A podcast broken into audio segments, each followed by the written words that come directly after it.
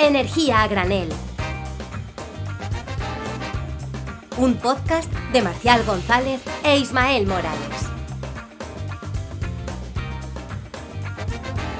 Y bienvenidos, bienvenidos, bienvenidos al quinto programa de la tercera temporada de Energía a Granel. Un programa que no te dice qué acciones son interesantes para invertir en el IBEX 44, pero te explica eh, por qué eh, pues tienes que ponerte, por ejemplo, paneles solares en, en, tu tejado. Yo soy Marcial González y me acompaña Ismael Morales. ¿Qué tal, Isma? ¿Cómo estás? Isma, ¿estás ahí? No, Ah, se, se volvió a quedar sin luz. No puede Oh. ser. Isma, Isma, ¿me oyes? Sí, Hola. sí. Ah, ahora, ah, ahora, ahora, vale, vale. Isma, Estaba arrancando el grupo electrógeno, perdona. ¿Otra vez te quedaste sin luz? Sí, sí, esto se repite. El cero energético aquí en Canarias, la verdad que es algo habitual. Estamos con la vela y, y quemando la pinocha para, para, para cocinar. Pero chico, ¿qué, qué es lo que está pasando? ¿Qué, qué situación tienen ahí? Cuéntame. Oye, pues si no Reportero lo sabes tú, que lo llevas viviendo, claro, y los Balcanes, como diría Feijóo.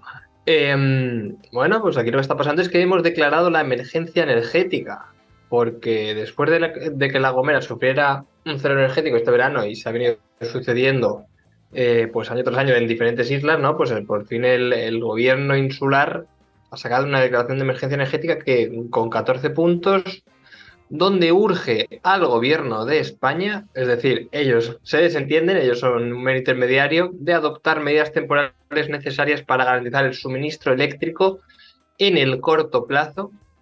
Hay que saber cuánto es el corto plazo, no un corto plazo para ti puede ser un mes, una semana, un año, dos años, em, por la situación que se declaró de riesgo energético. Esto fue a inicios de octubre. Y bueno, aparte de eso, que tú seguro que sabes más, ¿no? Pues aquí está todo el mundo poniéndose autoconsumo para empezar a, a independizarse energéticamente porque visto lo visto esto va a ir va a ir a peor, pero bueno, Desde luego, mis por- padres tienen autoconsumo en casa ya, están preparados, tienen su batería, ellos están preparados para el fin del mundo, si hace falta. yo estoy dentro de una comunidad energética aquí, o sea que todo el mundo nos estamos intentando independizar sea como sea, pero bueno, también dicen la declaración energética pues sacar un, un- un procedimiento de concurrencia competitiva, no un concurso, porque hay que recordar que aquí prácticamente tenemos un sistema monopolístico donde las redes y gran parte de la generación convencional pertenece a, a Endesa, ¿no? Entonces, bueno, es una medida de atracción, ¿no? Con, al fin y al cabo, con una retribución que entiendo que será pública para nuevos, eh, nuevos generadores que puedan venir a, a evitar ese déficit que tenemos ya de generación, por ejemplo, de 120 megavatios en Gran Canaria, 80 megavatios en Tenerife y 30 en, en Fuerteventura. Entonces, ese es un poco el panorama negro, nunca mejor. Eso sí, se van a ver las estrellas y la Vía Láctea, vamos, de rechupete, seguro. Claro, es verdad que eh, nunca lleva gusto de todo. Y bueno, pues es un problema ba- bastante grave el, el- lo que tenemos en Canarias en nuestro sistema energético. Recordemos que venimos de eso, de dos ceros energéticos en Tenerife en 2021, creo recordar. Y después, eh, bueno, mm, eso lo que comenta Isma, el, el día 11 de octubre de 2023, de este año, se declara la emergencia eh, energética porque la situación eh, es límite y ya pues el último eh, apagón en la isla de La Gomera es lo que da el, el golpe de gracia a, toda esta situación que ya se vuelve cada vez más insostenible. Eh, no sé, Isma, eh, ¿tú estás preocupado? Ismael, no se volvió a quedar, se volvió a quedar sin luz, no me lo puedo creer. Totalmente, esto pasa, esto es. Vuelve, se va, o sea, no puedo estar, tengo que estar con el internet del móvil, la batería me va fatal. Es que Ismael, esto es terrible, eh, es una situación límite. Vamos a tener Una- que una- traer... un millón de personas aquí en Tenerife, prácticamente, Marcial. Pues sí, y vamos a tener que traer a alguien para que nos cuente qué, qué es lo que está pasando. Pues sí, estaría bastante bien. A Pero da la casualidad de que hemos traído a alguien, ¿no?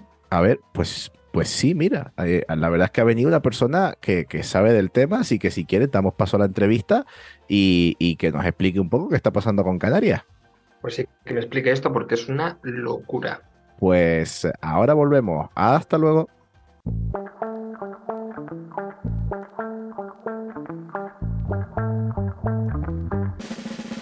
Y ya estamos de vuelta con nuestra sección de la entrevista.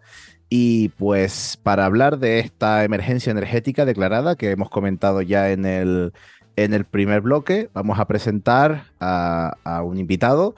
Él es Carlos Medina, decano del Colegio Oficial de Ingenieros Industriales de Canarias Oriental.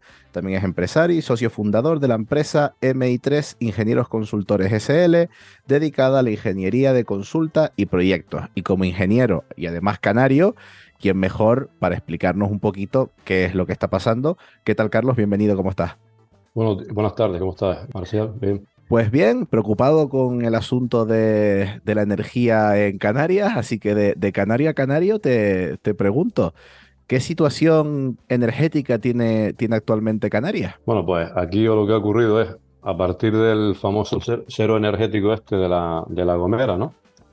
Pues, mm, de, en cierto modo, pues se ha tomado conciencia, digamos, por las malas, ¿no? Con una especie de, ¿no? Con, un, con una mala noticia, una situación complicada de, cómo está realmente el, sistema energético de Canarias, que están en una situación de fragilidad, ¿no? Eh, porque básicamente las centrales de generación térmica convencional pues están eh, en su mayor parte, la mayor parte de los grupos, en, obsolescencia. ¿no? Hay, digamos, eh, un documento que es el Plan de Transición Energética de Canarias, que contiene un documento específico que se llama Estrategia de Generación Gestionable, donde ya se, donde ya se pone negro sobre blanco y ya se, se, establece que de los 96 grupos de generación que actualmente están, digamos, disponibles, pues un porcentaje muy elevado, cerca del 54% ya en el año 2020, estaban ya, la, estaban ya mm, han superado su periodo de vida útil regulatoria. ¿no? Y esa situación se complicará luego en 2030 porque el 75% de esos grupos estarán también en situación ya de obsolescencia. Y en 2040, que es el horizonte del PTCAN, ninguno de esos grupos estará dentro de su vida útil regulatoria. Por tanto, la situación es de, de una gran fragilidad. Lo que pasa es que lo de la Gomera ha sido como el detonante, ¿no? Es la punta del iceberg que en cierto modo mm, intuye, o sea, deja ver lo que está por debajo, ¿no? Pero en esencia es esto. De todas maneras, esto no es un tema, no es un tema nuevo, esto es un tema que está ahí larvado, lo que pasa es que se han venido a dar cuenta o se han querido dar cuenta ahora, ¿no? claro, porque ha, habido avisos, hemos vivido eh, dos ceros energéticos en, en Tenerife, eh, llevamos con problemas energéticos en Canarias mucho tiempo, y claro, ante el escenario que, estamos planteando ahora mismo, eh, ¿tú crees que ahora está amenazado el suministro energético en, Canarias? ¿Podemos ver más apagones? en Tenerife, La Gomera, eh, en otras islas. ¿Va a ser esto un escenario al que tenemos que estar, digamos, realmente preparados porque es algo que va a llegar pues con gran seguridad o tenemos margen de maniobra? Tú sabes que esto, esto, esto, es un tema probabilístico, ¿no? Porque tú sabes que em, eh, la, normativa exige, eh, el, Real Decreto el 738-2015, exige en su anexo 7 a, efectos de cómputo de la, de la, cobertura de la demanda, con qué potencia puedes contar para decir que está, la demanda está cubierta. Solo puedes contar con grupos que no hayan superado su vida útil regulatoria. A partir de ahí, esos grupos ya no los puedes considerar. Eso no significa que los grupos no puedan seguir funcionando si los mantienes. Significa que efectos de cobertura, aplicándole, digamos, una especie de coeficiente de seguridad, lo mejor es no tenerlos en cuenta. Entonces, claro, como tenemos todo ese parque de generación envejecido, estamos fuera de las condiciones de seguridad y a partir de ahí sabes que puede ocurrir cualquier cosa. Es un tema probabilístico. Puede que no lo haya o puede que sí.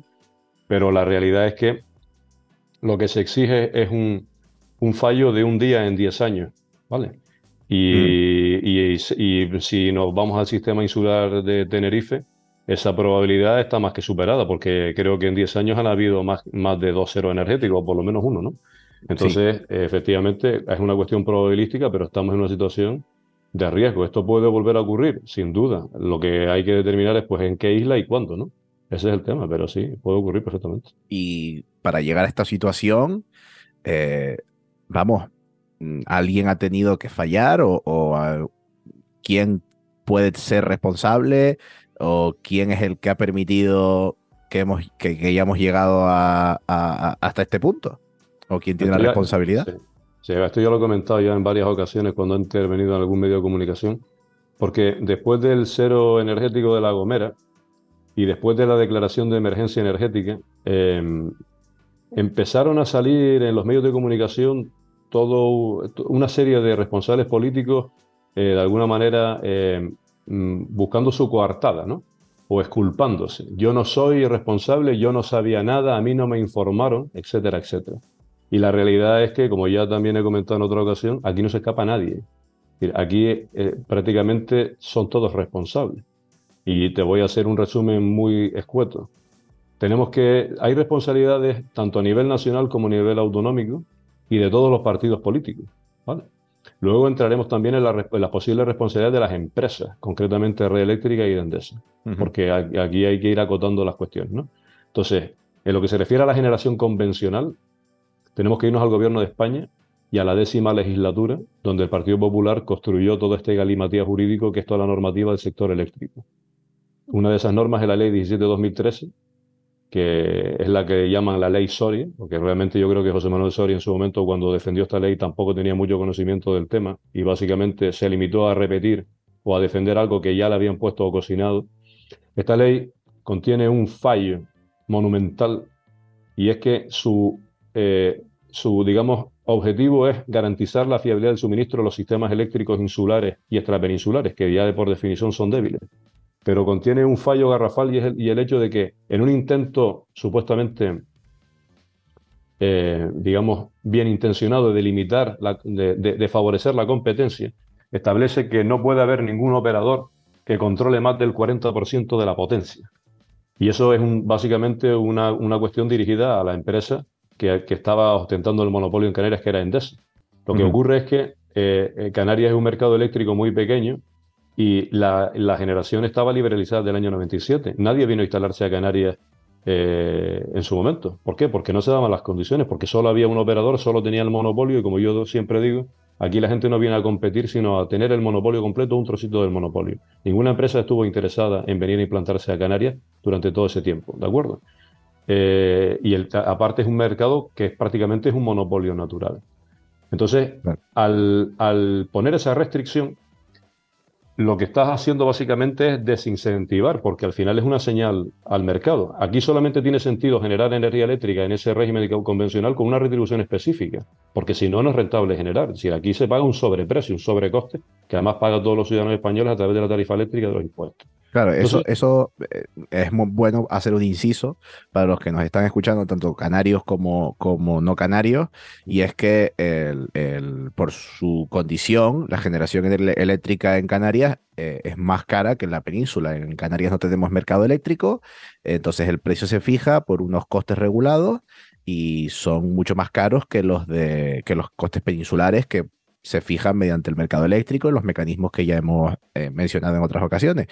Eh, esto no se traduce a un encarecimiento en la tarifa de los canarios, porque digamos que ese sobrecoste de generación de territorios extrapeninsulares, que se llama, se reparte entre el resto de, de, digamos, de usuarios españoles y por eso eh, no, no afecta a un encarecimiento en la factura de, los ciudadanos canarios. Pero está, está bien hacer esta, esta puntualización. Eh, gracias, Carlos, por el, por el dato, me das, me das pie a ello.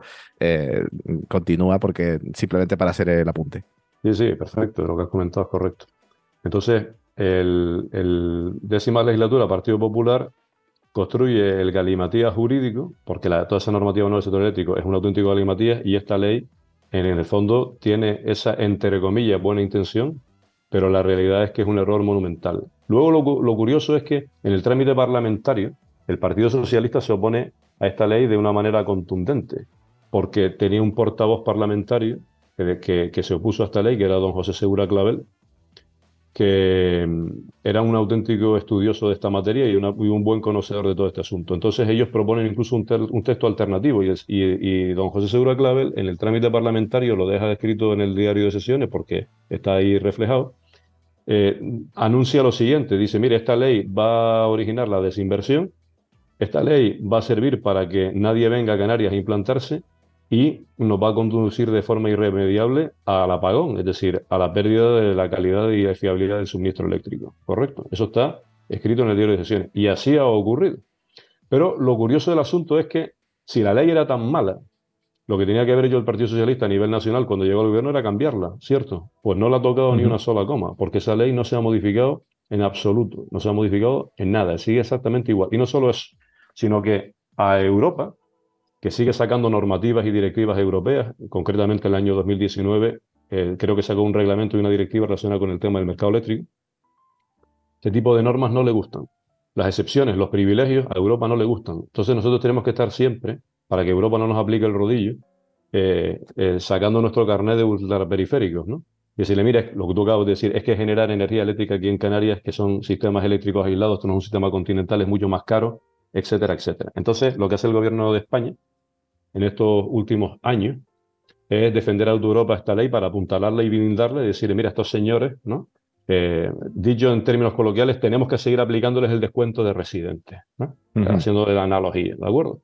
Y bueno, y, y se ha conseguido. Entonces, no solo no la, no la han modificado, no solo la apuntalan, sino que además luego, lo último, la, la traca final es que no la aplican. Porque esta ley lo que te obliga es que cuando se, hay un informe del, operador del sistema, que ahora hablaremos de eso, en donde se dice que hay un déficit de cobertura y que, hay, que se hace, falta, renovar potencia o instalar más potencia, hay que convocar ese procedimiento de concurrencia competitiva para que, las empresas oferten esa sustitución o ese aumento de potencia. Ese concurso o ese, procedimiento no se ha convocado. O sea, no, no, no se aplica la ley. Por tanto, nos deja completamente maniatados. ¿De acuerdo? Entonces, a nivel nacional tenemos al Partido Popular responsable por acción, Partido Socialista responsable por omisión. Claro, eso, eso iba a decir. Que, que, si bien la ley que ocasiona todo esto, eh, o que origina todo esto, es, es, de 2013, después han venido una serie de, de políticos, ha cambiado, han cambiado gobiernos, ha habido otros ministros, etcétera, que, que, como tú dices, pues bien por acción o por inacción, eh, han ido pasando la pelota para adelante, no han ido mm, planteando las soluciones pertinentes y, y esto ha, ha, hecho que hayamos llegado a esta, a, a esta situación. Eh, si quieres, mmm, pues mencionamos un poco ya el, informe que, decías, que lo, mencionamos también en la, introducción, que es eh, ese informe de, de, red eléctrica que data del último trimestre del año 2021 que indicaba un déficit de generación de 120 megavatios en Gran Canaria, 80 megavatios en Tenerife y 300 megavatios en la isla de Fuerteventura. Esto parece que no sale tanto a la luz, no sé, como no se le da importancia, entonces se empieza, se le pega una patada, después, ojo, después de dos ceros energéticos en la isla de Tenerife, y, parece que no es ahora, hasta el cero energético en la isla de La Gomera, donde parece que esto estalla, sale en prensa, eh, entran las prisas, por así decirlo. Entonces, ¿cómo, ¿cómo hemos llegado hasta este punto? O sea, lo que no entiendo es qué miedo había, quién, quién, por, por qué no se toma acción. No, no, no trato de entender por qué esto no se pone sobre la mesa mucho antes y se ataca de una manera mucho más frontal. Sí, eso, eso te lo voy a intentar explicar ahora. Explicar por decir algo. Eh, te voy uh -huh. a decir cómo está el tema. ¿no?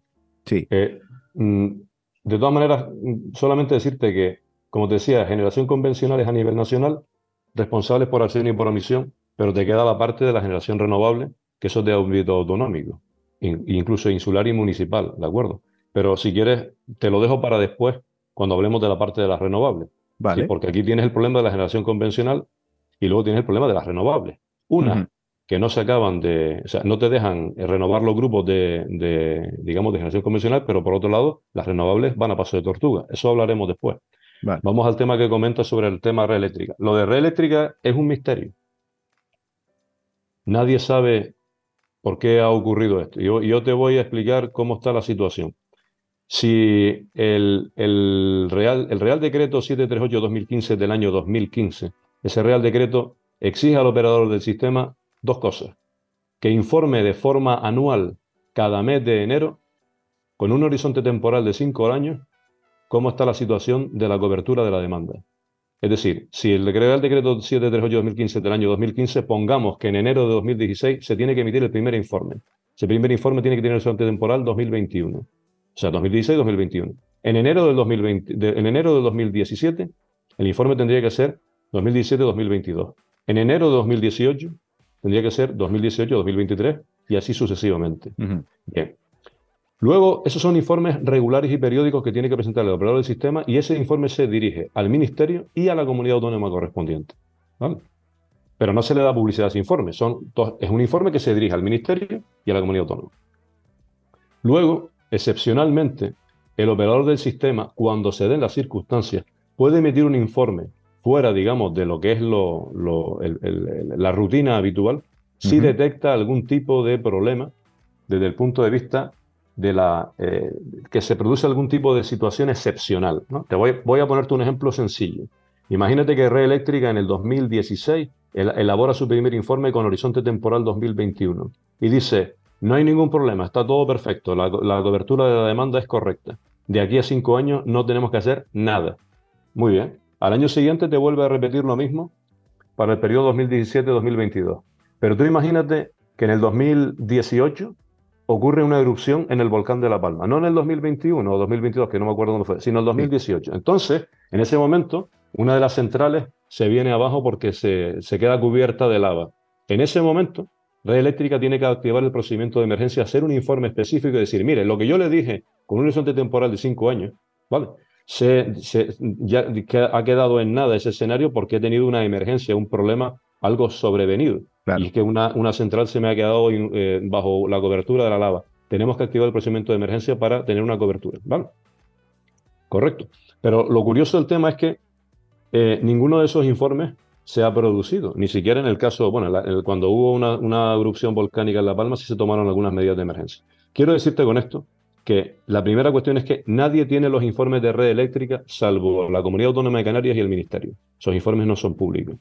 Nosotros desde el Colegio de Ingenieros Industriales hemos solicitado a la Dirección General de Energía esos informes, porque lo que tenemos que analizar es la serie temporal de los informes. ¿De acuerdo? Es decir, año a año. Porque lo que sí se pone de manifiesto es que Red Eléctrica tiene que explicar el siguiente criterio. La normativa dice de forma tajante que tú no puedes considerar a efectos de cobertura de la demanda de los grupos que tengan más de 25 años. Y ahora la cuestión es la siguiente. En el, en el PTCAN ya se dice que en 2020 el 54% de los grupos están en obsolescencia.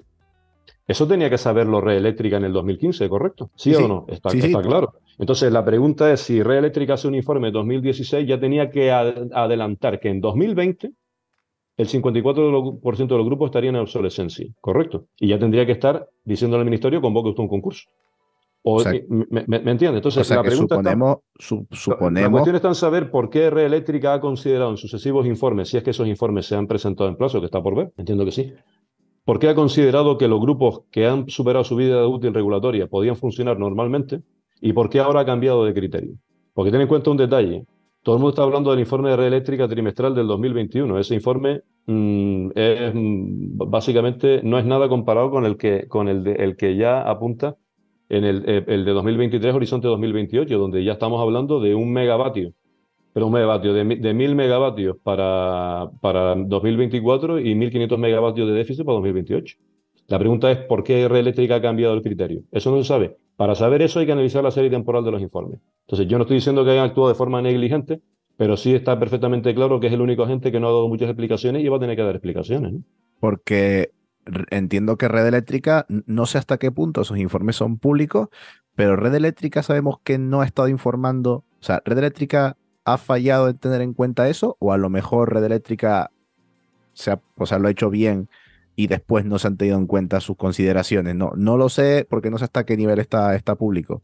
Para eso, no, vamos a ver, los informes no son públicos. Como te comento, esos informes los redacta el operador del sistema y dirige una copia a la comunidad autónoma correspondiente, en este caso Canarias, Dirección General de Energía, y otra copia al, al Ministerio de Transición Ecológica. ¿De acuerdo? Entonces, primera pregunta, ¿se han presentado esos informes con la periodicidad exigida en el Real Decreto, sí o no? Es decir, cada año en el mes de enero hay que averiguarlo. Segunda cuestión, hay que leer esos informes para ver cuáles han sido los criterios que ha seguido Red Eléctrica en virtud de los cuales se ha apartado de lo que le exige la norma, que es decir, oiga, usted no puede considerar efectos de cobertura a grupos que tengan más de 25 años.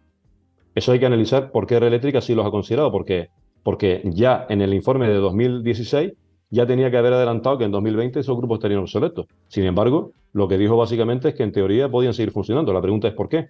Y la pregunta es por qué ahora considera que los grupos que, están, que han pasado su vida útil regulatoria ahora ya no son válidos. tiene que explicar ese cambio de criterio. Primero, ¿por qué se apartó del criterio normativo exigente, eh, eh, el, que dice el, el, Real Decreto 738? Y segundo, ¿por qué luego cambia de criterio? Para eso hay que tener los informes, que también te adelanto, el Cabildo de Gran Canaria ha pedido esos informes y no se los han facilitado. El Cabildo de Gran Canaria. Pues yo digo que esos informes solamente los tiene en la Comunidad Autónoma de Canarias y el Ministerio. Entonces hay que pedirse a la Comunidad Autónoma de Canarias, que es lo que tenemos más, más a, la, vista, para analizar esos informes, ver la serie temporal y sacar algunas conclusiones. Pero ¿y qué razón dan para no ofrecer esos, esos informes? ¿Que eh, tienen información sensible? ¿Tienen, no sé? Lo que, me han lo que me han comentado a mí, los que lo han pedido y se lo han denegado, es precisamente eso, que, son, que es una, una información sensible y no sé qué historia. Mm, tampoco creo que sea eso muy sensible porque todo el mundo sabe dónde están las centrales eléctricas y si el propio PTCAN, el Plan de Transición Energética de Canarias, simplemente tirando de la lista de los registros de los grupos, de cuándo se instalaron y cuántos años llevan funcionando, ha llegado a ese número, pues tampoco es una cosa que yo vea tan sensible. Entonces, esos informes hay que analizarlos la serie temporal para determinar por qué Red Eléctrica se aparta del criterio establecido en la norma, es decir, de considerar grupos que efectos de cobertura que han superado su vida útil regulatoria y por qué ahora ha cambiado ese criterio, por qué ahora dice que esos grupos no, no, no, son, no son válidos a efectos de cobertura, por qué ahora urgentemente hay que convocar el concurso. ¿Entiendes lo que te quiero decir? sí, sí, sí. Si, si, si esto se hiciese año a año, pues entiendo que puede haber un, cambio de criterio de un año a otro, si hay una cuestión sobrevenida, pero haciendo los informes con un horizonte temporal de cinco años, ya en el 2016 tenía que haber barruntado o, determinado que en 2020 pues, el 54% de los grupos estarían ya obsoletos, que son casi mil megavatios, por cierto. Y aquí, eh, aquí eh, por ahora hemos mencionado al operador del sistema, hemos mencionado al, gobierno, tanto central como regional, y falta una figura que es generadora y distribuidora y comercializadora mayoritaria en Canarias, que, es, que es Unelco, Endesa, sí. ¿Qué, ¿Qué, papel ha tenido en, en, todo esto? Entiendo que ellos también tenían información sobre sus equipos. Eh, no, no, han sido suficientemente proactivos o, qué, ha, qué, ha, pasado en este caso? Vamos a ver, eh, nosotros todavía, de, todas de, toda la lista de agentes responsables, todavía no hemos hablado del gobierno de Canarias, ¿vale? Y de cabildos y ayuntamientos, eso hablaremos después cuando hablemos de las renovables. Hemos hablado del gobierno de España, red eléctrica, y, hemos, y vamos a hablar ahora de Endesa. Endesa, eh, la parte de generación, ¿vale? Estamos hablando. Sí. Eh, bueno, pues las empresas eléctricas, pues son unas empresas muy particulares, ¿no? Porque entre otras cuestiones muchas de ellas tienen un origen, digamos, público y funcionan casi como un ministerio, es decir, son empresas eh, de alguna manera bastante monolíticas, bastante rígidas y herméticas. ¿no? Pero al César lo que es del César, es decir, eh, Endesa tiene la experiencia de la construcción de centrales eléctricas y de la operación y el mantenimiento. Si ocurre algo en la central, como lo que ocurrió en La Gomera, que fue un incendio, pues lógicamente Endesa tendrá que, tendrá que tener una responsabilidad. Se abriera una investigación, se determinarán las causas del incendio y seguramente Endesa tendrá una responsabilidad. El gobierno de Canarias abrirá un expediente sancionador y seguramente acabará de alguna manera poniéndole algún tipo de sanción. Pero la cuestión no es esa, la cuestión es si hay un incendio en la central y queda inoperativo, ¿por qué necesariamente tiene que producirse un cero energético? Si hubiese, si hubiese una línea de transporte conectada con Tenerife, a lo mejor podríamos minimizar esa probabilidad, o si en La Gomera hubiese otra central, a lo mejor no habría un cero energético. O sea, Endesa puede ser responsable del incendio, ya se determinará la investigación. Lo que no es responsable es del cero energético si otros tenían que haber garantizado la cobertura del sistema. Porque la cuestión es, ¿por qué solamente dependemos en La Gomera de una central? Pero lo de La Gomera no es, un tema, no es el tema más grave. Vámonos a Gran Canaria. En Gran Canaria había dos centrales. Y digo había porque eso es el pasado. Ahora ya solo hay una. La central de Ginamar está prácticamente desmantelada. Y toda, y toda la central está, toda la generación de energía se hace en una única central que está en el sur. precisamente alejada del foco, del, punto de mayor consumo que es el norte de la isla. Entonces la pregunta es cómo hemos llegado a esa situación. Lo mismo pasa en Tenerife. Eh, la, central de Caletillas, que la ve Ismael desde su, desde su ventana, está prácticamente ya desconectada. Y el, toda la generación de la isla pasa por, por Granadilla, que como comentas, es lo mismo que la central de, de, Barranco Tirajana en, Gran Canaria, que está en, el sur. Eh, y cuando ocurre el cero energético en Tenerife, yo digo exactamente lo mismo. Digo, vamos, podemos culpar a Endesa de mantener mal la generación o de lo que sea o de fallar. Pero el tema es que lo que no se puede hacer es depender de que si falla una sola cosa, se caiga todo el sistema. ¿Cómo puede ser que un fallo que mm, desemboque en el disparo de una protección de una subestación, justo a la subestación de Granadilla, que es no solo donde está conectada la central de Granadilla, sino también la eólica y la solar de la zona. Claro, si salta esa subestación, o sea, pierdes toda, pierdes toda la generación de la isla, me refiero. No puedes jugar como se juega en la península con lo que se llama el criterio de operación N-1, que es que tú estás preparado para el fallo más crítico de tu sistema en todo momento. Aquí el fallo más crítico en tu sistema, en todo momento, siempre desemboca en te quedas sin red. Y, Exactamente. Y hay que o sea, y el fallo va a ocurrir, es decir, no puedes estar agazapado en una esquina diciendo, ay, ay, ay, ay, que se prende fuego. No, o sea, e, el fallo va a ocurrir, porque los fallos ocurren, mm, es, muy, muy difícil evitar todos los fallos y, conseguir el, el, el error es cero. Entonces, si tienes que jugar con que hay un poco de error, ya se ve claramente que la, que la red no está preparada, totalmente de acuerdo. No, tú sabes perfectamente que el fallo cero en el mundo de la técnica no existe. Lo único que existe es probabilidad. Y las normas están para garantizar la seguridad. Haciéndote un símil con el cálculo de las estructuras, ¿no? Cuando tú calculas una estructura, tú tienes que suponer que los materiales que constituyen la estructura, ¿vale? Pesan más de lo que pesan. Le aplicas un coeficiente de mayoración del peso propio. Y luego tienes que considerar que las cargas que gravitan sobre la estructura son mayores que las que van a gravitar sobre la estructura. Le aplicas un coeficiente de 1,6 a la sobrecarga de uso. Y luego, si en la ciudad de Las Palmas no haya nevado nunca, la norma te dice que consideres la carga de nieve, aunque sea poca, que la consideres. Y luego está la carga de viento, que se modela de forma estándar. Y normalmente esos vientos, pues normalmente son superiores a los que va a, los que va a estar normalmente sometido la estructura a lo largo de su vida Pero todos esos coeficientes de seguridad están precisamente para las estructuras sean razonablemente económicas y que no se caigan nunca. Pues con la norma ocurre exactamente lo mismo en la normativa eléctrica. En este caso, el coeficiente de seguridad es el siguiente. No considere usted a efectos de cobertura grupos de generación que tengan más de 25 años de vida útil. Además, es una cuestión de sentido común. Cuanto más viejo es el grupo, más probabilidad de fallo. Y luego, a la hora de intentar conseguir repuestos, pues es cada vez más complicado. Muchos fabricantes dejarán de, servirte los repuestos. Y aparte que el grupo tiene un decaste, ¿no? Entonces, eh, el, tema, el tema es que eh, tú tienes que tener en cuenta ese tipo de consideraciones a la hora de diseñar un sistema eléctrico que sea fiable y robusto. Por tanto, decimos, ¿Endesa puede ser responsable de la operación mantenimiento? Sí. ¿Es responsable de que pueda haber un incendio en una central? Sí. ¿Es responsable de, de acuerdo, internamente puede ser responsable y se depurarán esas responsabilidades cuando se abra ese procedimiento de investigación y el, el expediente sancionador correspondiente. Pero el hecho de que se vaya al suelo una central en La Gomera y luego hay un cero energético, eso ya no es responsabilidad de Endesa. El hecho de que hay un cero energético en Gran Canaria porque se vaya al suelo la central de Juan Grande, eso no es responsabilidad de Endesa, porque la central de Ginebra está desmantelada. ¿Por qué está desmantelada? Pues muy sencillo, porque han ido retirando los grupos de generación más antiguos porque no cumple las directivas de emisiones, porque si siguen produciendo con esos grupos, evidentemente el multazo se lo van a pegar a Endesa por emisiones, y porque no le han dejado renovar esos grupos. Ahí entonces entramos en la, esfera de la responsabilidad política, ¿correcto? No es Endesa. No es, no es decir, como dijo el presidente del gobierno de Canarias anterior, eh, sacando pecho que hemos puesto las multas más altas en Endesa. Poner las multas más altas en Endesa no va a resolver ningún problema en lo que a fiabilidad de suministro se refiere. Ya te digo de entrada que eso no va a ser así. Claro. ¿De acuerdo?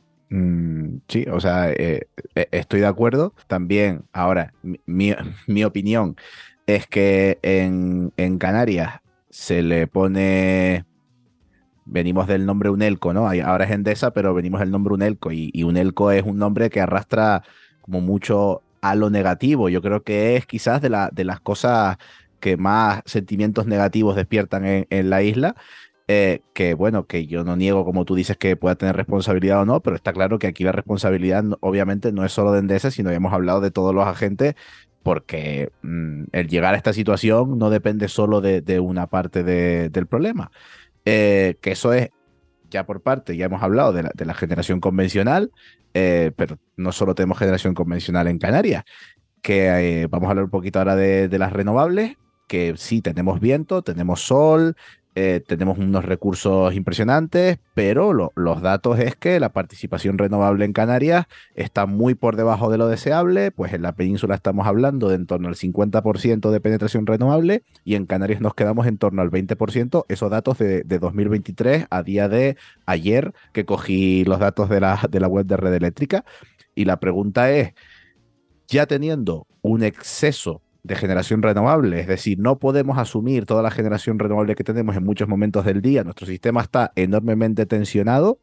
Eh, ¿Qué pasa con, las renovables? ¿Qué futuro tienen? ¿Qué papel juegan en, todo este tema de la, generación? Sí, mira, te comento. Eh, relacionado con la primera pregunta, ¿te acuerdas que dejamos, hablamos del gobierno de España, hemos hablado de red eléctrica y hemos hablado de Endesa, cada uno en el ámbito de su responsabilidad, ¿vale?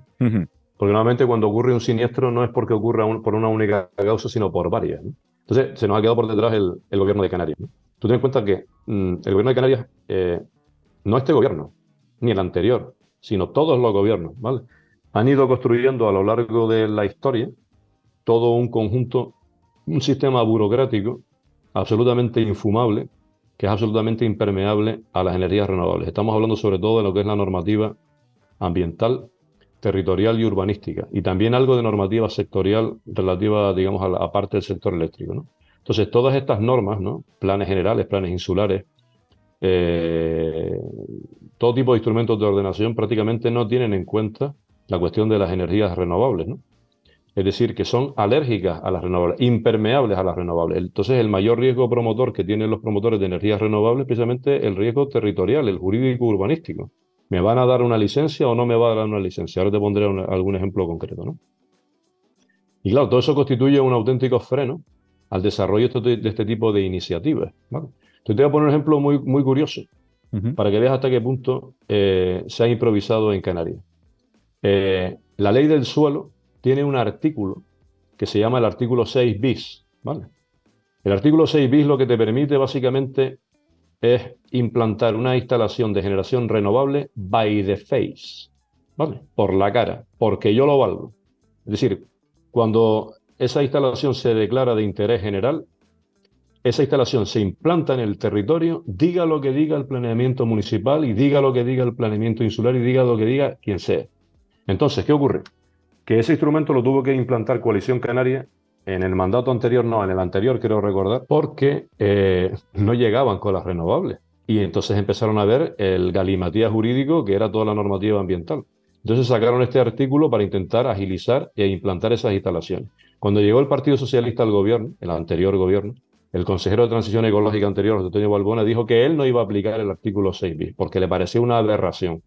Y así hizo durante mucho tiempo hasta que al final, cuando tampoco le salían los números de las renovables, en su, en su prácticamente en el descuento un poco antes de salir, lo tengo en el boletín oficial de Canarias, salieron 10 decretos del gobierno de Canarias autorizando por el artículo 6 bis otras tantas instalaciones de energía fotovoltaica. Y cuando, hizo, y cuando hizo eso, dijo que eso ya no lo volvería a hacer nunca más. Entonces, ese es el tema. Es decir, eh, la implantación de instalaciones de renovables se choca de bruces contra el territorio. Entonces, la burocracia es tan lenta y tan infernal que tardamos muchísimo. Te voy a poner otro ejemplo concreto mm, y ya te digo, porque es que podía estar hablando durante una semana entera caso por caso. Te voy a poner un ejemplo concreto. Nosotros, nuestra empresa de ingeniería, ha hecho un proyecto de una instalación fotovoltaica de 1,5 megavatios para el Consejo Insular de la Energía, que es una empresa pública que forma parte del Cabildo de Gran Canaria. Además, se dedican a eso, a hacer promociones de instalaciones de, renovables, ¿no? Y esta, y esta planta fotovoltaica de 1,5 megavatios la hemos implantado en las cubiertas del Ecoparque Gran Canaria Norte, que es donde se tratan los residuos. O sea, una zona urbana dejada de la mano de Dios, donde se tratan los residuos, no molestamos a nadie, y encima está en la cubierta, espacio antropizado. ¿Tú sabes cuánto tiempo hemos tardado en tramitar todos los permisos necesarios para implantar la planta?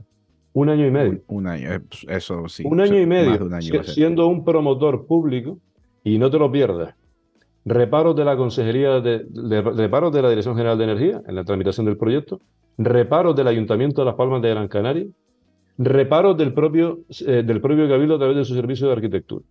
Entonces, la obra, con retraso, ¿eh? que hemos tenido que hacer retraso porque hemos tenido que hacer refuerzo de las estructuras, la obra va a durar 11 meses. Tarda, tarda más la obra con retraso que los papeles. Y eso es un promotor público. Imagínate tú lo que puede ser un parque eólico fotovoltaico con declaraciones de impacto ambiental por medio y de un promotor privado. Estamos hablando de plazos de 6, 7, 8 años. Entonces, mm, mm, y, luego hay otro tema que la gente no entiende. Porque claro, el problema es que la gente piensa que esto de las renovables es conectar molinitos y placas fotovoltaicas a la red. O sea, yo voy conectando molinitos a la red y luego voy apagando centrales. Y le podemos hacer un experimento. Mañana le vamos a decir a Endesa que apague todas las centrales de Canarias y vamos a dejar solamente funcionando los molinitos y las placas fotovoltaicas. ¿Qué ocurriría al día siguiente? El caos. Y lo que la gente no entiende, que eso me pasó en una entrevista de radio, le hice una pregunta trampa al, al entrevistador, le dije, si usted retira un megavatio del sistema antiguo, convencional, lo lógico es que tenga que reponerlo con un megavatio del sistema nuevo, ¿no? Con eólica fotovoltaica, ¿no? Y le dije, no. y me dijo, pues sí, claro, digo, no, no. Es más. Usted, la, la, tasa, la tasa de reposición actualmente que está calculada en el PTCAN es de 1 contra 4,8. Tengo que meter 5 megavatios de, renovables para compensar el megavatio que me cargo de la generación convencional. ¿Por qué? Pues por el factor de capacidad, etcétera, etcétera. Entonces, el ritmo al que tenemos que ir es endiablado y sin embargo lo que vamos a paso de tortuga. Ahora mismo eh, tenemos malamente instalado en toda Canarias unos mil megavatios. La tasa de reposición a día de hoy, eh, teniendo en cuenta la obsolescencia de los grupos, es negativa. No es que estemos uno a uno, es que estamos por debajo de eso. Entonces, claro, a ese ritmo es imposible, porque también te digo una cosa, el ministerio también te podría haber dicho en su momento, mire, vale, que usted tiene los grupos obsoletos, me parece muy bien, pero mire, y la pregunta es, ¿y por qué va usted tan retrasado con las renovables? Porque si usted hubiese tenido toda esta potencia instalada en renovables con sus sistemas de almacenamiento, igual no estaría en un sistema de emergencia energética, ¿cierto o no? ¿Cuánto dinero se ha metido en este tema? claro, justo has dado con la clave que, que, que si las renovables hay pocas, eh, almacenamiento ah, es prácticamente inexistente, que creo que es una de las necesidades más urgentes que tiene el sistema eléctrico en Canarias ahora mismo y, y brilla por, por su ausencia. ¿Qué pasa con el almacenamiento? ¿No llega? A ver, en, parte, en parte te comento. En parte, por, hay, aquí en el plan, de, el, el, plan de transición energética que te lo deberías leer, aunque no te lo vas a leer de corrido, no vas a poder poner la mesilla de noche porque es un documento que tiene unas cuantas miles de páginas. Pero está muy bien estructurado y como trabajo desde el punto de vista científico y técnico es colosal. ¿vale? Es colosal. Yo no he visto nada así nunca. La única, la única pega que tiene es que eso no es un plan. Y ya luego te explicaré por qué no es un plan. Es un documento con un gran valor científico técnico, pero no es un plan. No es un plan porque no se puede ejecutar. Pero ese, ese documento habla de, la estrategia de almacenamiento a tres niveles, pequeña, mediana y gran escala. Pequeña escala es la batería de autoconsumo en la vivienda. Mediana escala es la batería o el parque, un, un almacenamiento que pueda estar asociado a una instalación eólica fotovoltaica conectada a su estación. ¿vale? Y gran escala es Chirasol. ¿De acuerdo? Entonces, eh, ocurre lo siguiente. A pequeña escala no creo que no hay problema con el almacenamiento porque el autoconsumo se están colocando baterías. Yo mismo yo acabo de hacer un proyecto de un edificio de vivienda donde ya por normativa el código técnico te, te, obliga a una instalación de fotovoltaica comunitaria, pequeñita, a 4 o 5 kilovatios de un edificio pequeño, y tiene sus dos baterías. Mediana escala, el problema que tiene es el siguiente. Hay un compañero nuestro, ingeniero industrial, que está trabajando mucho en el tema de las comunidades energéticas. ¿Vale? Es decir, el polígono industrial creo que era del Goro, montar una comunidad energética para eh, forrar todas esas cubiertas de placas solares y generar un montón de energía para necesidades propias del polígono y para exportar. El problema es que lo que le falta es el gran sistema de almacenamiento, pero es que no hay normativa que desarrollada para el almacenamiento. ¿Cómo se va a retribuir al almacenamiento? No existe eso. Tampoco existe la normativa de las comunidades energéticas. Si tú no existe normativa, ¿qué es una comunidad energética desde el punto de vista eléctrico? ¿Cuál es su esquema de conexión? Eso no está regulado por ningún sitio. Luego tienes una inseguridad jurídica. Y si nos vamos al almacenamiento a gran escala, Chirasoria, pues ya te digo que cuántos años tardaron en, desarrollar el proyecto y en tramitar los permisos. Diez años. ¿Cuánto tiempo va a durar la construcción? Pues el plazo son cinco años, pero yo no he visto nunca una obra que termine en plazo. Entonces, vamos retrasados por todo lo que te estoy diciendo. Y esto es Gran Canaria, pero en Tenerife, La Palma y Gomera, que son los únicos sitios donde podrías montar una central de hidrobombeo reversible, eso todavía no está ni en, el, ni en el plano. La única central de bombeo con almacenamiento que tenemos es la de Borona del Viento, que está funcionando bastante bien. Entonces, el retraso es total. Primero, por lo que, por lo que te comento, falta normativa de cobertura y segundo, retraso de los permisos. Claro, totalmente de acuerdo. Y, la falta de normativa es algo que ya hemos comentado varias veces hablando de, de comunidades energéticas específicamente, que vamos bastante, bastante por detrás, la falta de retribución, la falta, podríamos hablar de la falta de un mercado de capacidad, la falta de retribución correcta del almacenamiento, un marco normativo correcto para el almacenamiento. De hecho, el almacenamiento de Chirasoria lo va a operar Red Eléctrica como, como operador de sistema, no, no va a ser digamos, no va a estar en manos de un, de un generador, porque, bueno, pues han encontrado normativamente el hueco para articularlo de, esta manera. Eh, y eso todavía, perdona que te interrumpa, eso todavía no está del todo claro. ¿eh? Eso todavía no está del todo claro y todavía queda un pronunciamiento por parte de Europa, es un tema jurídico, yo no me puedo pronunciar, pues es un tema jurídico, pero eso no está del todo claro, que, que Red Eléctrica pueda ser en Canarias el operador del mercado, el operador del sistema y un generador, porque eso no está del todo claro. Y eso todavía es una cuestión que está por dirimir y no tengo más información, pero claro, claro, del todo no está. ¿eh? Otra vez por falta de, normativa, de no tener las cosas claras, de ir un poco por detrás de las necesidades del, sistema. Eh, claro, aquí también eh, encontramos una fuerte oposición social que, mm, existe y uno de los retrasos de, del proyecto de Chirasoria fue la fuerte oposición social que tuvo. Y que bueno, que tiene el desarrollo renovable en las islas, uno de los problemas es, ese, ese, mm, vamos, esa fuerte mm, oposición social que, se encuentra.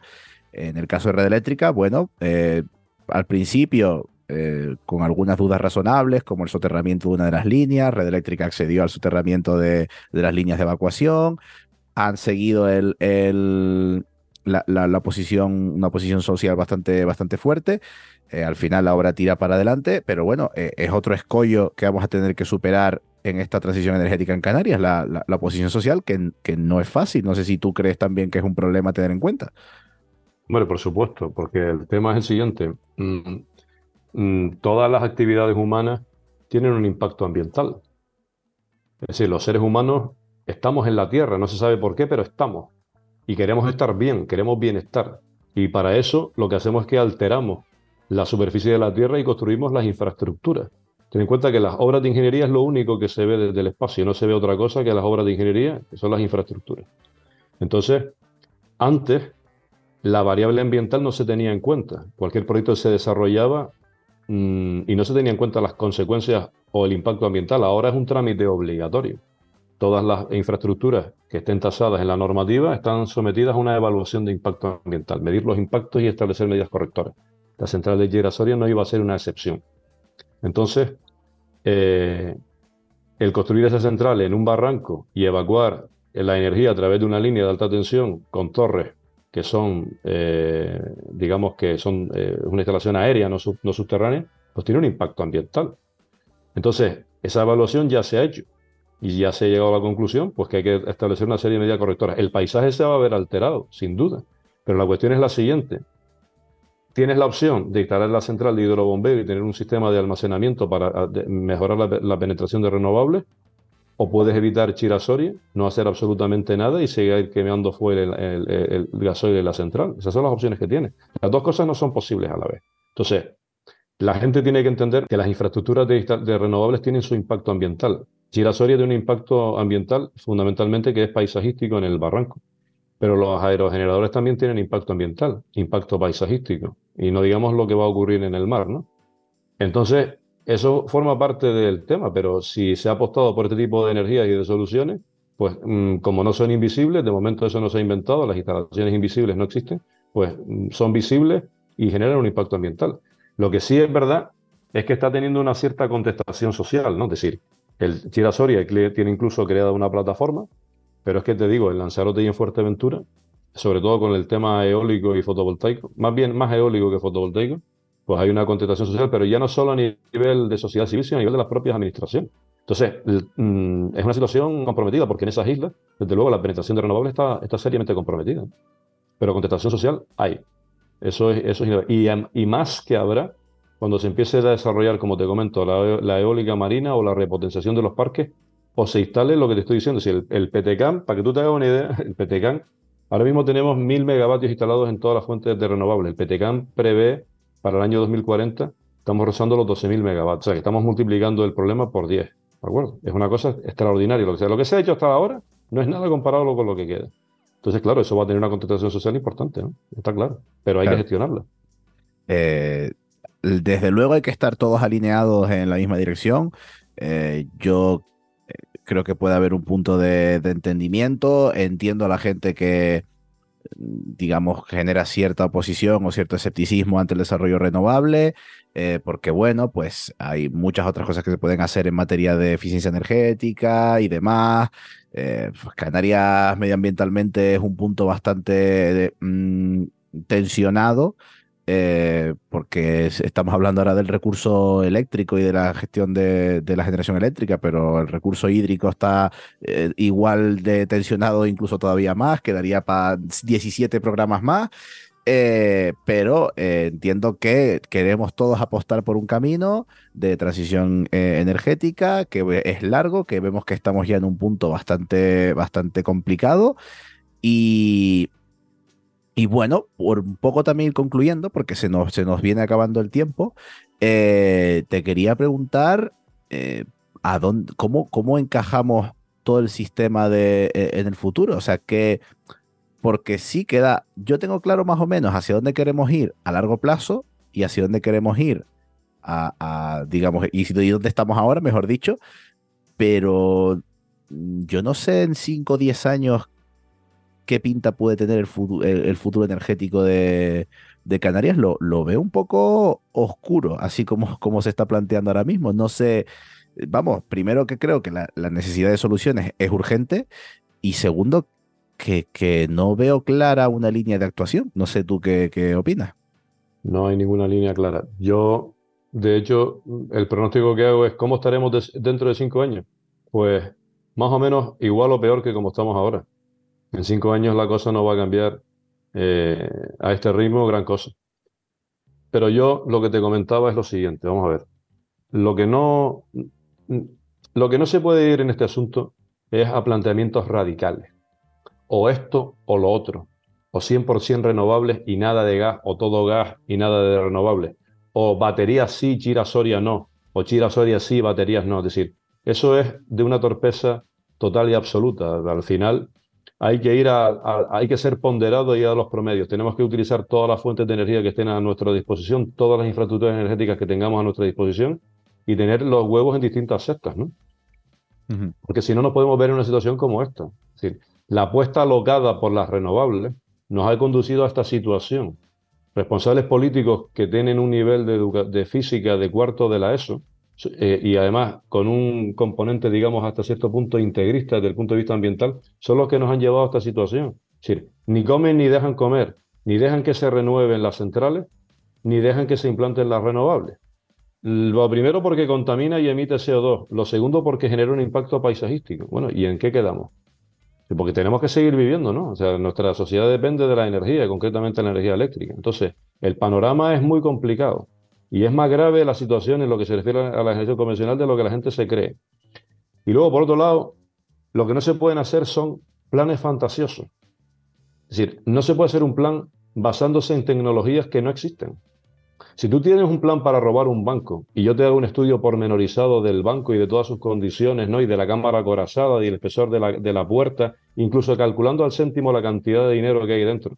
Lo que no puedes pretender es que cuando llegues y sortees todos los obstáculos y llegue a la cámara acorazada, te diga el plan para robar el banco, que en ese momento tendrás que disponer de un torpedo, de, de un cañón de torpedos fotónicos, ¿no? Un arma que todavía no se ha inventado. No, miren, lo que tendría que hacer es usar lo que esté a mi disposición, goma 2, un explosivo o lo que sea, pero no un cañón de, de, torpedos fotónicos, porque eso no existe. Y luego tampoco me puedes decir que tienes que, que vas a evacuar por las alcantarillas. No, mires que las alcantarillas están taponadas porque el ayuntamiento hace mil años que no, que no, que no lo desatasca. O sea, hay que, hay que ser realista. Entonces, tú no puedes decir que Canarias va a estar completamente descarbonizada en el año 2040. Pero descarbonizada no solamente es en la generación eléctrica, sino en todo transporte marítimo, terrestre, todo. Entonces, eso es completamente inviable. Completamente inviable. Primero, porque tiene un ritmo que, es, imposible de cumplir. 1,73 megavatios al día de renovables. Ojo, proyectado, instalado y puesto en servicio cada día. Eso es imposible. 39 mil millones de euros que va a pagar el sector privado. El sector privado no tiene capacidad para eso. Eso es gastarse el, presupuesto del Ayuntamiento de Telde en 15 días y ocupar 9 millones de metros cuadrados o afectar ese, ese territorio en un día. 11, 16 campos de fútbol. Eso es inviable. Entonces, el tema es el siguiente. ¿Por qué tenemos nosotros que cumplir ese objetivo en el año 2040? Diez años antes que la Unión Europea. ¿Por qué? ¿Cuál es la razón? ¿Cuál es el motivo si no está a nuestro alcance? ¿Tú no has visto al gobierno de Canarias en los últimos tiempos pedir la exención del pago del impuesto del queroseno? Porque como somos ultraperiféricos, si hay, si hay que pagar el impuesto del queroseno, los turistas van a dejar de venir a Canarias. O sea, queremos seguir contaminando en el transporte aéreo para salvar al turismo y sin embargo nos hacemos el arreguín energético para intentar cumplir unos plazos para tener todo el sistema eléctrico descarbonizado en 2040. ¿Y quién nos, quién nos, quién nos obliga a nosotros a eso? Y la pregunta es, ¿y con eso qué vamos a conseguir en cuanto a emisiones? ¿Cuál es el porcentaje de emisiones de Canarias respecto al resto del mundo? Y los países africanos, cuando empiecen a desarrollarse, ¿crees que, crees que, tú, que van a instalar placas solares y, aerogeneradores o van a quemar todo lo que tengan a su disposición? ¿Y qué están haciendo países como China o Alemania haciendo centrales de carbón? ¿Me estás entendiendo? O para tener un plan, de como me dices, de cara de, aquí a cinco años, tiene que ser un plan que sea creíble, que sea ejecutable y que simplemente nos permita mejorar. Pero, ojo, mejorar sin, sin poner en, en riesgo la fiabilidad del suministro eléctrico, que es lo que está ocurriendo ahora. Claro, al final, eh, Canarias tiene que tener un plan, digamos, muchísimo más integral que no, que no tiene, estoy de acuerdo en que, en que hace falta un, cambio de paradigma en Canarias. Eh, bueno, en cuanto al, al mundo, pues yo sí que personalmente creo que los países africanos cuando se desarrollen y demás no van a seguir eh, la tendencia que hemos seguido en Europa. Eh, eh, también es responsabilidad de Europa, pero bueno, eso es algo más, más debatible. Yo creo. En yo, te, yo perdona que te interrumpa, yo ya te digo que sí. Van a quemar todo lo que tengan a su alcance. Van a quemar carbón, que tendrán carbón, quemarán madera, quemarán todo lo que tengan a su alcance. Y ya no hace falta irte a África, ya un país como India, que no se oye mucho hablar de India, pero mm, ya es un país que tiene más habitantes que China, ya su primer ministro lo ha dejado perfectamente claro. Sí, sí, sí, nosotros haremos temas de renovables, pero mientras tanto nadie va a parar nuestro desarrollo. Y con China exactamente lo mismo. Están construyendo centrales nucleares, están construyendo, eh, son ya prácticamente líderes mundiales en fabricación de placas fotovoltaicas y también están construyendo centrales de carbón cada año 100 o 250. Entonces, nadie va a parar el desarrollo de esos países y esos países no entran bajo los estándares de, de, los europeos ni de los occidentales, olvídate. Y los países africanos van a hacer exactamente lo que te digo, porque ellos no se pueden permitir, e, ellos no son ricos como nosotros. O sea, tú en tu casa tienes una, una placa de inducción, ¿no? Tienes una cocina eléctrica, eso es de rico. O sea, eh, degradar la energía eléctrica para convertirla en calor, eso es una aberración termodinámica. Eso solo hacemos los ricos. Pero fíjate una cosa muy curiosa. Mi hermana vive en Estados Unidos y mi cuñado cuando cocina, cocina con gas. En Estados Unidos que son más pobres que nosotros, ¿no? Cocinan con gas, no con electricidad. Cosas de la vida. Entonces, nuestros eh, paradigmas y, esquemas de ricos, esos países no los van a seguir en absoluto. Bueno, eh, en todo caso, volviendo, volviendo al tema de, Canarias, que, que, por ir ya un poco resumiendo, eh, siempre hacemos al final una pregunta que creo que ahora es quizás más importante que nunca, que si tú tuvieras una varita mágica para cambiar lo que haga falta ahora mismo el sistema canario, para activar el mecanismo necesario o para empezar el cambio que le hace falta, mm, ¿qué es lo que harías? ¿Qué crees más importante para modificar ahora mismo o más urgente? ¿O, o sobre qué actuarías primero? Yo actuaría primero sobre los cerebros de los responsables políticos. Si tuviese una varita mágica para poder lavarles el cerebro e instalarle un software adecuado para que tenga la conducta adecuada, sería lo primero que haría, pero tendría que tener una máquina del tiempo también para ir al pasado, ¿no? Y evitar que se hayan cometido todos esos errores garrafales que ya te acabo de decir. Otro error garrafal que se cometió fue prohibir en Canarias la implantación del gas. Ahora estaríamos en otra situación si tuviésemos gas en Canarias, porque ese sería el paso para luego mezclarlo con hidrógeno y luego al final, pues motores que funcionan solamente con hidrógeno. Aquí lo que hacemos, somos campeones de Europa en contaminación ambiental, quemamos gasoil en las centrales, en los ciclos combinados, o sea, un, tema, eh, vamos, eh, muy sostenible desde el punto de vista ambiental. Entonces, ahora ya en serio, eh, estamos en una situación complicada. Y esto no se va a resolver con una varita mágica, ¿no? Esto es como una persona que pesa 500 kilos y va a un dietista y dice que mañana quiere pesar 50. No, mire, eso es imposible. Aquí usted va a tener que ir al gimnasio, va a tener que hacer una dieta estricta y va a tener que sufrir. Pues vamos a sufrir. Entonces aquí lo primero que hay que hacer es sacar el concurso del procedimiento de, de, concurrencia competitiva para poner en marcha la renovación de las centrales porque estamos al límite de tiempo. O sea, a partir de 2030 volverá a cambiar la normativa europea y probablemente muchas de las cosas que podamos hacer de aquí a 2030 en cuanto a generación convencional, pues no van a servir. Y luego eh, hay que hacer un trabajo absolutamente titánico que los responsables políticos no son ni siquiera conscientes de modificación del sistema normativo en Canarias la modificación normativa es una, tarea muy compleja, que requiere muchos esfuerzos pero, y muchos medios personales y materiales, tanto a nivel directivo como a nivel funcionarial. Los, responsables políticos no conocen las normas que aplican. De hecho, de hecho, yo he visto responsables políticos quejándose de la burocracia. Surrealista. Pero mire, la burocracia no la implantaron los extraterrestres, sino ustedes mismos. La administración tiene el monopolio para cambiar y modificar las normas. ¿De acuerdo? Pues como que, como que no va con ello y los funcionarios están ahogados por el día a día, les come el día a día, no tienen la capacidad para ver más allá y, de alguna manera modificar esas normas. Te puedo poner miles de ejemplos. Entonces, Si no se cambia el, sistema normativo que permita la implantación de renovables de forma ágil y si no se permite la renovación de los grupos de generación, pues dentro de cinco años vamos a estar exactamente en la misma situación que estamos ahora. Es decir, en una situación de riesgo, lo que pasa es que es agravada. Y varitas mágicas no hay. Si me la das, haría lo primero que te dije, pero varitas mágicas para este tema no. Creo que es la primera vez que acaban de dar en, los límites de la magia, porque sí me parece algo bastante, bastante complicado de, hacer. Complicado. Pues de verdad, muchas gracias, Carlos, por, por todo esto. No sé si tienes algo, algo más que añadir. Dejamos, eh, te dejamos el micrófono abierto si quieres comentar algo, lo que sea. Eh, no, de, en esencia, yo más o menos creo que, que te de alguna manera he contado las, las claves de este asunto, ¿no?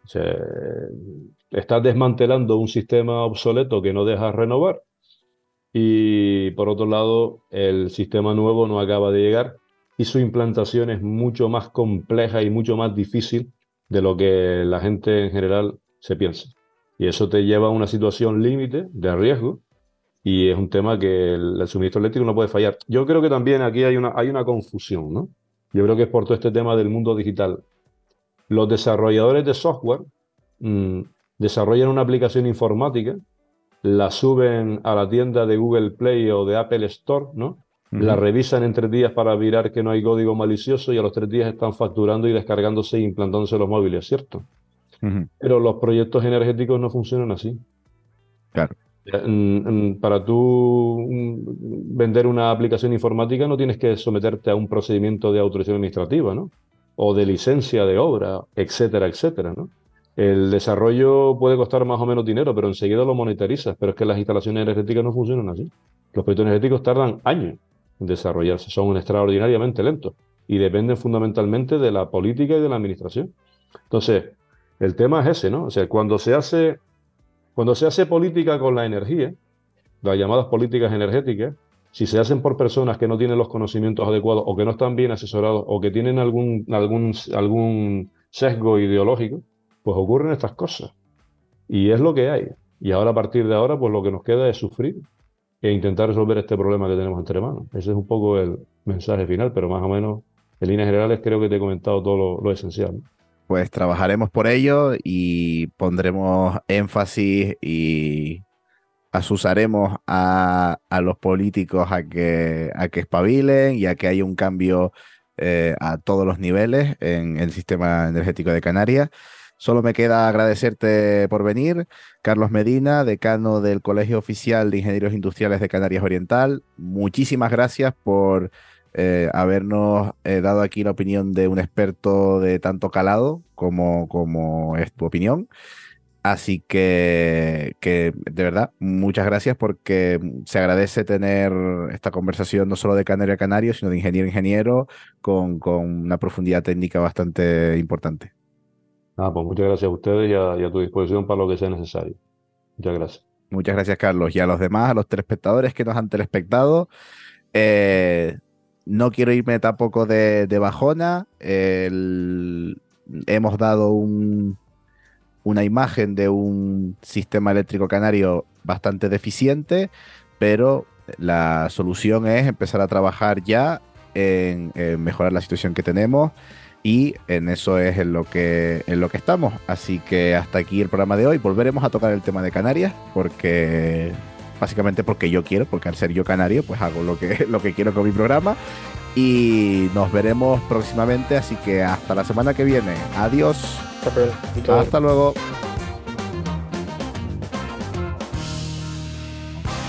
Energía a granel, un podcast de Ismael Morales y Marcial González.